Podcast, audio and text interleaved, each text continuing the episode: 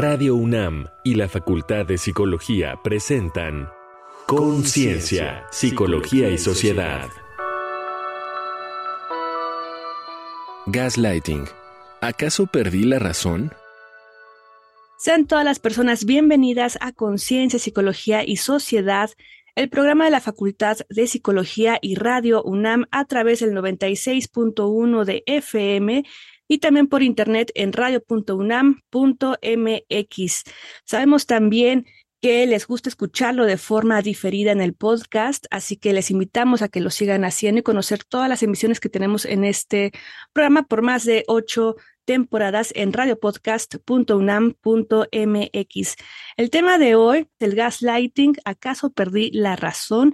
Y para hablar más de este tema que pues tal vez no es tan conocido, tenemos ya a nuestra experta invitada y también les quiero presentar a nuestra co-conductora, la doctora Ana Celia Chapa Romero. Bienvenida, Ana. Hola Frida, como siempre un gusto estar en la conducción contigo. Saludos al auditorio.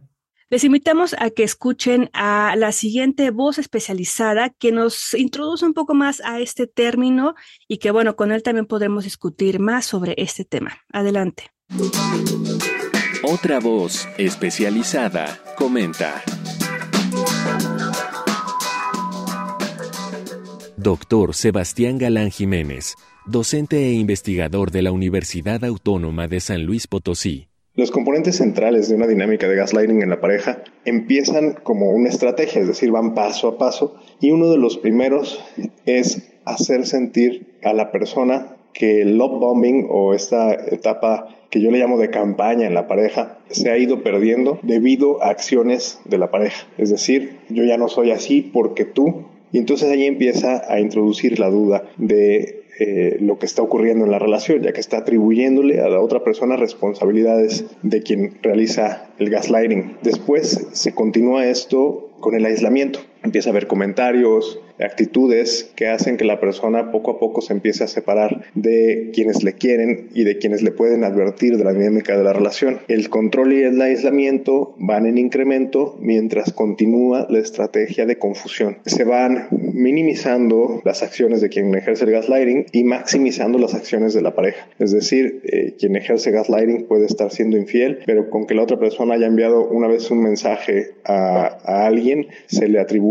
que ya tiene toda una relación y entonces va incrementando la confusión. Además, esta confusión se, se acrecenta cuando esta persona que ejerce gaslighting hacia afuera de la relación es muy querida y eh, se considera muy buena persona. Entonces aumenta la confusión eh, y después va la última estrategia que es atribuciones de problemas de salud mental. Expresiones como tú estás loca, eso nunca pasó, te imaginas cosas, siempre la traes contra mí, eh, hacen que al final la persona viva en una confusión total que inclusive permita el inicio de violencia de todo tipo eh, y que no se pueda reconocer como atribuible a la persona que realiza gaslighting. Con base en esto, en esta pregunta de si el gaslighting está únicamente relacionado con dinámicas de pareja, bueno, aquí es en donde vemos que es más eh, notorio, sin embargo, hay gaslighting en la familia, también se minimizan, se atribuyen problemas de salud mental, se hace esta misma dinámica en donde hay control y coerción y se atribuye la responsabilidad de la familia a la persona, tú me haces hacer estas cosas, eh, eh, yo,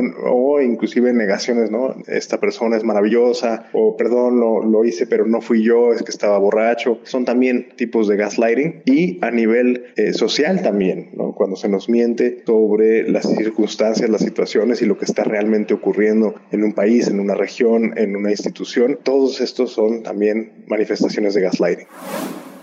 En 1938, Gaslight fue una exitosa obra teatral inglesa de Patrick Hamilton en que un marido con afán criminal intenta convencer a su mujer de que ha perdido la razón, manipulando su percepción de la realidad, alterando, entre otras cosas, el brillo de la iluminación de gas en la casa y haciéndola creer que es solo su imaginación.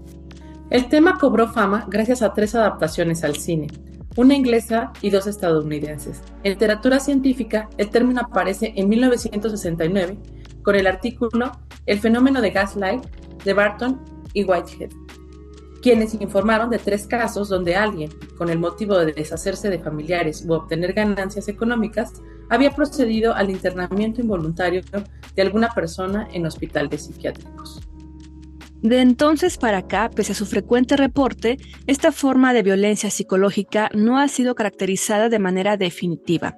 En términos generales, se puede considerar como una forma de abuso en que una persona o un grupo, ocultando metas egoístas desde una posición de poder, manipulan la realidad para obtener beneficios de una víctima o conjunto de víctimas, con frecuencia haciéndoles dudar de sus propias percepciones. A menudo, el gaslighting aparece en relaciones de pareja y por el desequilibrio estructural de poder, la mujer suele ser la víctima. El manipulador encubre sus actos como gestos de amor y confunde a la víctima. Descalifica sus apreciaciones y recuerdos como irracionales, tal vez producto de cambios hormonales, y la mueve a sentir culpa. Como se ejerce de manera sutil y no deja huella física, este maltrato psicológico ha quedado invisibilizado, algunos autores señalan que las pautas socioculturales de las sociedades patriarcales promueven múltiples contextos de abuso que pueden identificarse como gaslighting. Se ha estudiado, por ejemplo, en ámbitos obstétricos y laborales, además de las relaciones íntimas y la violencia de pareja. Mediante la negación, la mentira, el aislamiento y la desinformación, se llega a conseguir que la víctima sufra psicológicamente y cuestione su salud mental. El gaslighting reúne elementos centrales de la psicología social como las dinámicas de poder, la construcción de la realidad, la conformidad, la identidad, el aprendizaje social y la comunicación interpersonal. De allí la importancia de estudiarlo con una mirada integrativa, holística, que nos lleve a proteger a las víctimas y promover entornos más justos y equitativos. Entonces, ¿cómo identificar el gaslighting? ¿Cuáles son las condiciones que permiten que se ejerza y manifieste? ¿Qué tipos de gaslighting se pueden identificar? ¿Cómo aborda el gaslighting la psicología social? Para responder estas preguntas y abordar el tema, nos acompaña Melissa García Meraz, licenciada y doctora en Psicología por la UNAM, maestra en Humanidades y Filosofía por la Universidad Autónoma Metropolitana Iztapalapa y pasante de la carrera de Antropología Social en la Escuela Nacional de Antropología e Historia. Profesora de la Facultad de Psicología de la UNAM, sus líneas de investigación abarcan, entre otras, los sesgos implícitos hacia el tono de piel, el sexo y la etnia, la imagen corporal y los efectos de la exposición a redes sociales y la violencia y coerción sexual en el noviazgo. Bienvenida, doctora. Muchas gracias por la invitación, encantada de estar con ustedes. Gracias por estar aquí nuevamente en Conciencia, Psicología y Sociedad. Y para iniciar, nos gustaría saber, en tus términos, cómo se conoce el gaslighting y también en la cápsula de este especialista nos mencionaba el love bombing, ¿no? Que se conoce como este bombardeo de amor para luego quitarlo. ¿Cómo dar con estos conceptos?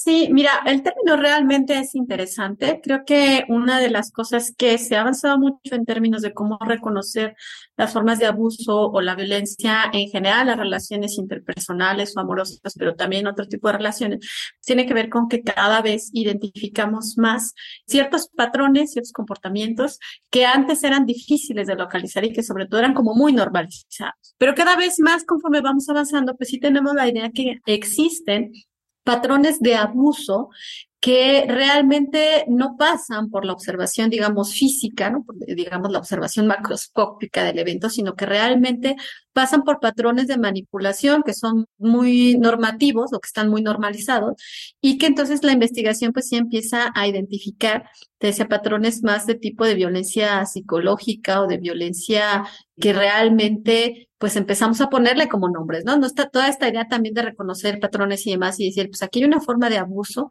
hay una forma de manipulación que aparte está pues definida por situaciones en las cuales la persona realmente empieza a dudar de su realidad, de su memoria o de su percepción. Entonces, esto es realmente lo interesante, ¿no? Que cuando tú estás en una relación de cualquier tipo que sea esta, pues tú tiendes a tener tus propias opiniones, tus propias memorias acerca de lo que sucedió en esta interacción, pero que cuando te enfrentas a un tipo de manipulación, pues la idea final de gaslighting es que tú empieces realmente a dudar de esto, lo cual realmente te identifica en un patrón consistente de abuso que en algún momento tú estés como yo recuerdo que pasó esto, pienso que estoy pasando por esto y que de repente alguien esté como constantemente a través de diversas técnicas haciéndote pensar que quizás eso no es verdad, ¿no? Que tú estás como pensando en algo raro, en algo extraño, que estás confundido, que no recuerdas bien lo que pasó, etcétera, etcétera, ¿no? Todo este tipo de situaciones. Muchas gracias. Y ¿cuáles serían las condiciones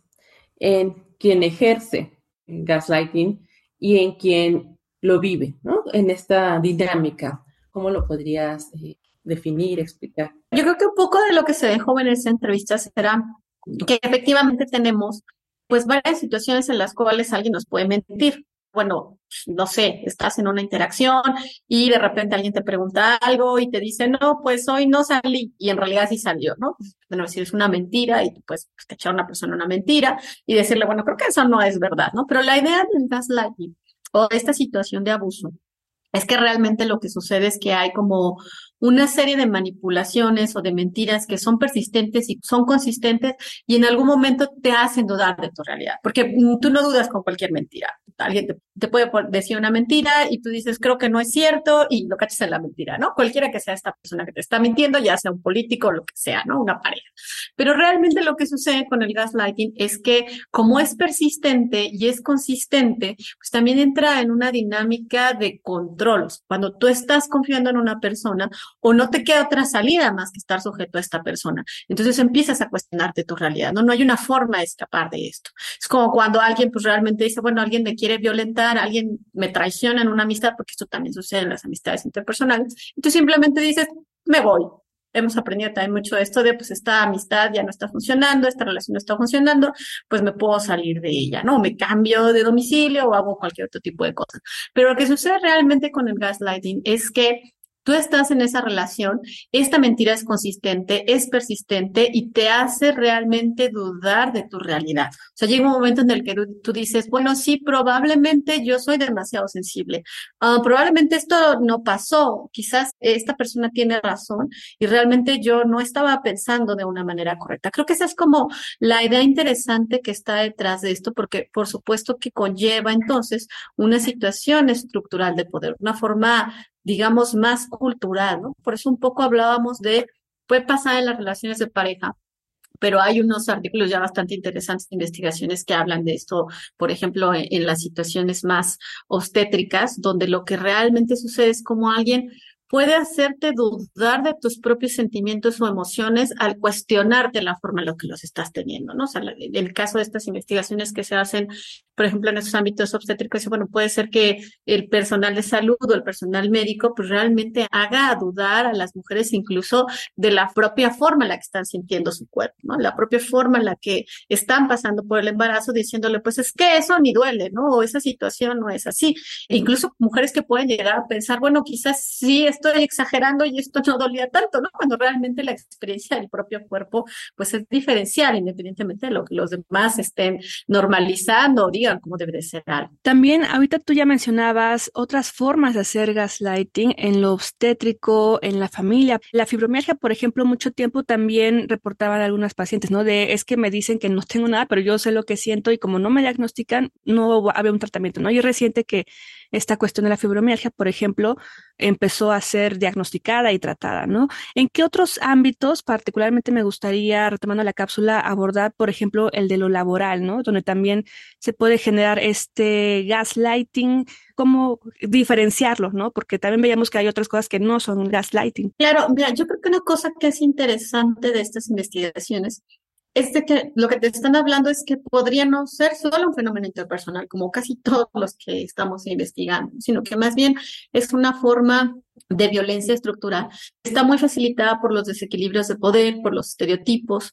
En el caso de la obstetricia, pues por, uh, o la obstétrico, por la situación de la estructura médica y social más amplia. En el caso del, del, trabajo, tú puedes ver un ejemplo en el cual, pues una persona que es un trabajador, pues realmente tiene ideas o tiene a lo mejor alguna situación para el, para el trabajo, innovadora o demás, y vienen estas personas que a lo mejor socavan su confianza en sí mismo, ¿no? Si, por ejemplo, puedo pensar en hay una persona que presenta en el trabajo ideas para las reuniones en equipo, pero el jefe pues constantemente lo minimiza, lo desacredita, frente a los colegas incluso le dice eso no es lo que dijiste antes o estás confundido con los detalles, no es exactamente lo que yo pedí, tú presentaste algo que no era lo que nosotros pedimos y entonces la persona pues realmente lo que empieza a pensar es que probablemente sí está recordando cosas que no eran ciertas, es decir, empieza a dudar de su memoria. Por supuesto, esto afecta a tu rendimiento y tu bienestar emocional,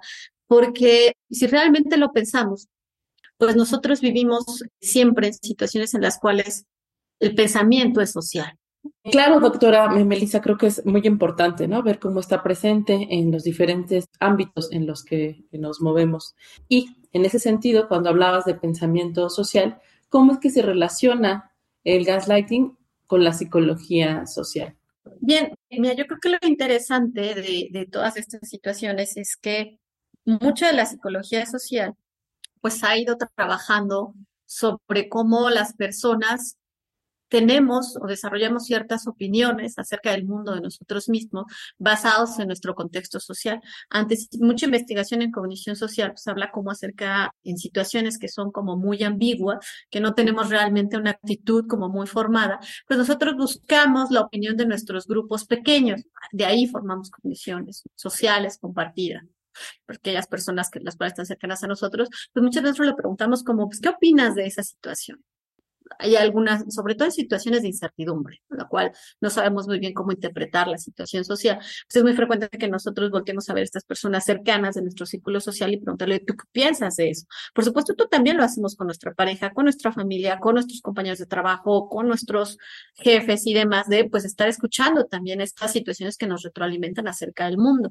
Entonces, esta investigación es interesante porque realmente lo que nos dice es cómo vamos formando cogniciones compartidas. De repente nosotros podemos a un grupo social que es diferente a nuestro y decir, porque toda esta gente como que cree eso, cuando yo realmente como que creo otras cosas, ¿no? Con mi grupo social compartido. Y estos grupos a veces se confrontan. Lo vemos mucho en redes sociales en la actualidad, de cómo la gente dice, es que nos están confrontando y la política y otras cosas nos están haciendo como que nos dividamos, cuando en realidad los grupos muchas veces están divididos porque van formando cogniciones que no se comparten. Pues como nosotros hacemos este tipo de situaciones, pues cuando estamos en, en una relación en la cual la otra persona pues lo que hace más bien es desestabilizarnos porque cuando le preguntamos algo o cuando estamos escuchando información que nos da, pues nos está diciendo cosas que están en contraposición con lo que nosotros recordamos. Es como si, ah, ¿te acuerdas cuando fuimos a tal evento y yo te decía, ah, eso no, eso no pasó así. Ah, ¿te acuerdas el día que nos como que nos peleamos o que había ahí una, no, eso lo estás imaginando, no, eso, eso no, no pasó. O creo que te vi como que estabas coqueteando con alguien. No, no, eso no sucedió. En una relación de pareja, pues que te hagan esto, tú empiezas a dudar y a decir, bueno, sí, a lo mejor es una amiga, ¿no? Nos estaban coqueteando, o es un amigo, ¿no? No estaba pasando este tipo de cosas. Eso es como que un poco lo que, lo que vamos a decir en estas situaciones. Muy bien, doctora. Nos estabas señalando que esto justamente pues, está relacionado con el pensamiento social. Y si nos podrías entonces decir cómo es que está relacionado y justamente cómo se está abordando desde la psicología social el gaslighting. Bien, comentábamos que una cosa interesante acerca de cómo nosotros pues revisamos esta situación del pensamiento social, pues es dando cuenta que realmente, vamos, nadie piensa en solitario, todo el mundo tenemos como esta parte de identificarnos con un grupo y empezar a tener estas como situaciones de cogniciones sociales compartidas, ante situaciones que son muy ambiguas. La mayoría de nosotros lo que hace es como preguntarle a las personas que son pues más importantes para nosotros. Si una situación, alguien me pide una opinión y yo no tengo como muy claro demás, pues le pregunto a los demás, ¿qué ¿qué está pasando? O me llegó esta información, tú sabes algo.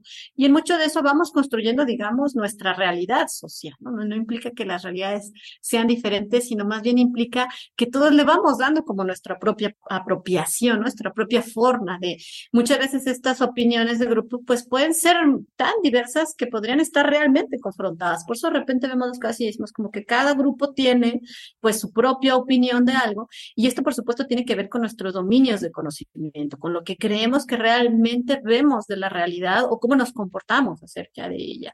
Cuando alguien hace una táctica de gaslighting al tratar de confundirte, de negar la realidad, de negar lo que estás viendo, también implica que niegue la memoria que tú tienes de estos eventos y por supuesto el conocimiento que tienes de ello. Y eso sí puede impactar de manera clara en una persona, porque lo que te hace es dudar de tu propio sentido común, de tu sentido de conocimiento y de la forma en la que estás apropiando la realidad. Puedes empezar a decir como, bueno, quizás tienes razón, en el ejemplo del trabajo, es cierto, yo me confundí, a lo mejor no soy tan bueno para el trabajo, probablemente mis ideas no son tan buenas, yo soy un buen elemento, porque aparte todo el tiempo estamos, ¿no? Cognitivamente como pues apropiándonos de la realidad, pero también de nuestra percepción de ella y de nuestras memorias y trabajando en este tipo de situaciones. Por eso creo que este gaslighting es como esta gran diferencia entre una persona que me miente y que yo identifico la mentira o que es de una vez o que pasó y digo, bueno, eso como que no es verdad, sino que más bien tiene este sentido de manipulación consistente y persistente a través del tiempo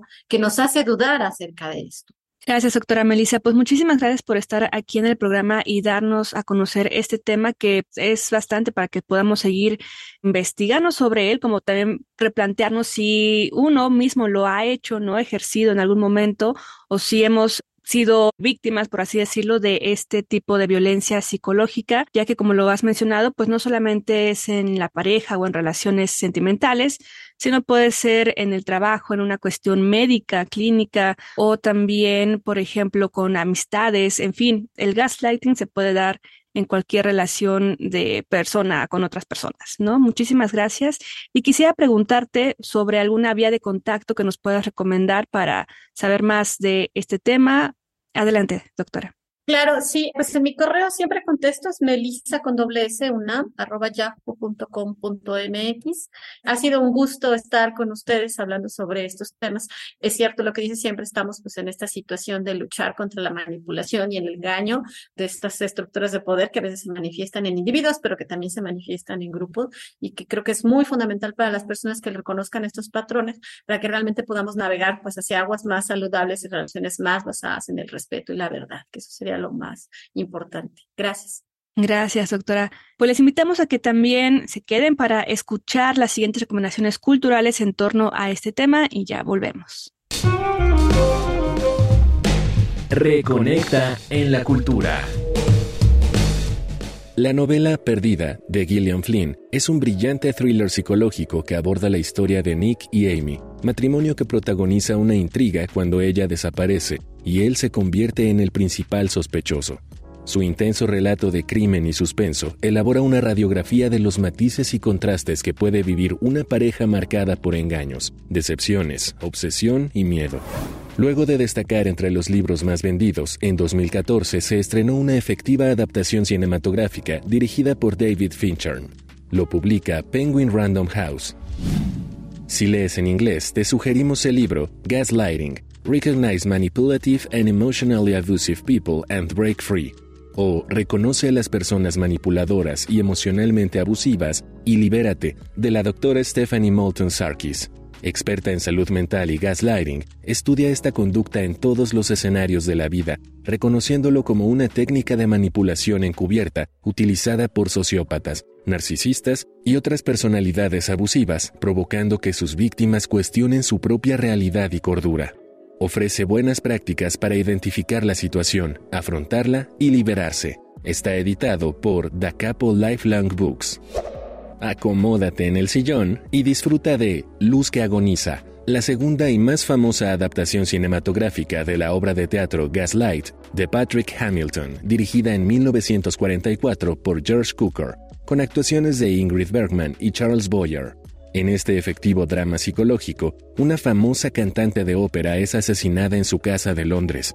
El caso no se resuelve y su joven sobrina es enviada a Italia. Años después, casada con un pianista, se mudan a los pisos bajos de la casa de su tía, tapiando los altos. La joven comienza a oír ruidos inexplicables y a sentir que la luz de gas fluctúa, pero su esposo, que tiene motivos ocultos, cuestiona su cordura. Adorable en este papel, Bergman recibió su primer Oscar a Mejor Actriz.